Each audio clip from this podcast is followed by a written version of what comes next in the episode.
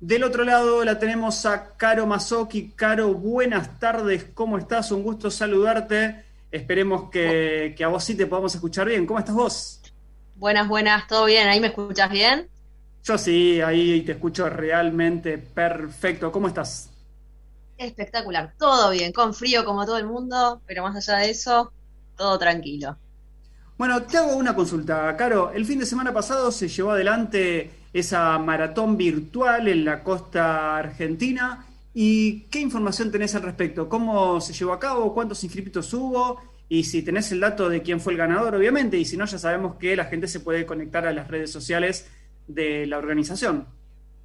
Sí, el fin de semana pasado se estuvo llevando a cabo la maratón Diversamente Posible, justamente eh, llevada adelante por la Asociación Civil Diversamente Posibles, que tiene base en la costa este, atlántica de la República Argentina, pero este, se estuvo inscribiendo gente de todas las provincias. Hubo gente corriendo de Buenos Aires, de Mendoza, bueno, obviamente de la costa atlántica, de la parte de la costa atlántica también, y de un montón de provincias más. Eh, Anotados hubo 700 entre los que se anotaron porque habíamos dicho que se podían anotar para solamente donar la plata, digamos, como para contribuir con la causa o para participar.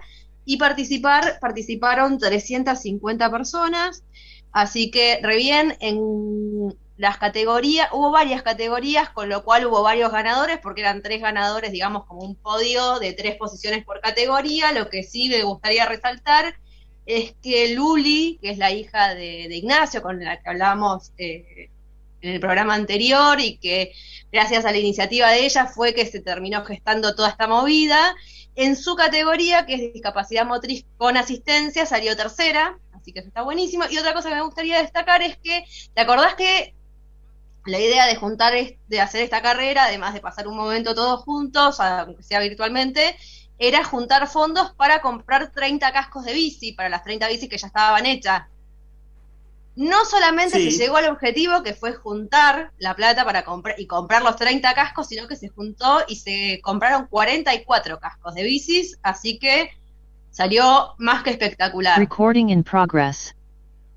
Mire usted, está siendo grabada la reunión, ¿vio? No sé si usted lo escuchó y salió al aire eso. Me acaba de me acaban de avisar in English. recording in progress. Yes. Muy bien. Che, bueno, eso fue la reunión. ¿Cómo, ¿Cómo la gente se puede comunicar directamente o cómo se pueden enterar de todos esos resultados y conocer cuáles fueron, cómo se llevará adelante? En Instagram. Eh, sí.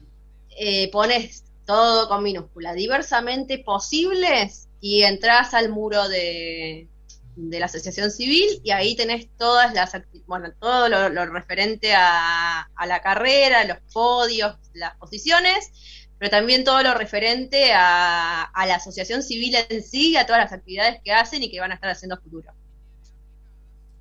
Bueno, impresionante. Rápidamente tenemos dos minutos nada más porque estamos con algunos problemas técnicos. Mañana es el Día del Arquitecto y nuestra forma de hablar de arquitectura es poder hablar de arquitectura accesible. ¿Qué mirada tenés y, qué podemos hablar de arquitectura accesible? Mira, mañana es el Día del Arquitecto. La realidad es que es una profesión que a nosotros, a las personas, eh, hablando de nosotros dos, por ejemplo, personas con discapacidad motriz, usuarios de silla de ruedas, es una profesión que a la cual le debemos muchas veces la accesibilidad en cuanto a lo urbanístico y en cuanto a lo edilicio porque son quienes se encargan de que esta accesibilidad esté y esté bien hecha en el caso de que tengan idea o que esté mal hecha y ahí está todo mal con los arquitectos. Eh, en el caso del turismo, que es lo que estamos hablando, en todo, porque necesitas accesibilidad en los restaurantes, en los hoteles, en los locales, etcétera. Eh, y desde la década del 80 se viene hablando de lo que es la accesibilidad universal. ¿Qué sería la accesibilidad universal? Desde que vos planteas, o sea, tenés craneando en la cabeza hacer un, por, pongámosle hotel, ¿no? Como para poner un ejemplo, ya plantearlo accesible. Entonces, ¿eso qué hace? Que por un lado sea accesible a la mayor cantidad de gente posible, pero que esa accesibilidad no se vea porque no necesitas poner un cartel que diga este baño es accesible, esta entrada es accesible, porque es todo accesible y todo funcional, todos podemos usar todo. Obviamente, la mayoría de las construcciones son previas a la década del 80 y es inviable desde todo punto de vista detonar las construcciones y hacerlas de nuevo. Entonces, ¿qué tenemos ahí? Y que también es labor de los arquitectos, ver qué ajustes razonables se les puede hacer a las construcciones para que pasen a ser lo más accesibles posible. Eso también se lo debemos en parte a los arquitectos. Bueno, muy bien, vamos a ver entonces. Te propongo lo siguiente, hablando de que se lo debemos a los arquitectos, el compromiso de cada tanto poder conversar o hablar un poquitito acerca de esa arquitectura accesible para que todas y todos podamos disfrutar del turismo. Caro Masoki, como siempre, un placer como todos los miércoles conversar con vos. Te prometo que la próxima semana va a ser un poquito más extensa tu columna y ya que sabemos que viniste muy prolijita y ordenada, ¿de qué vamos a hablar la próxima semana? Ya, ya, ya, ya te digo, la próxima semana. La próxima semana es 7 de julio, dos días más tarde, 9 de julio, es el Día de la Independencia.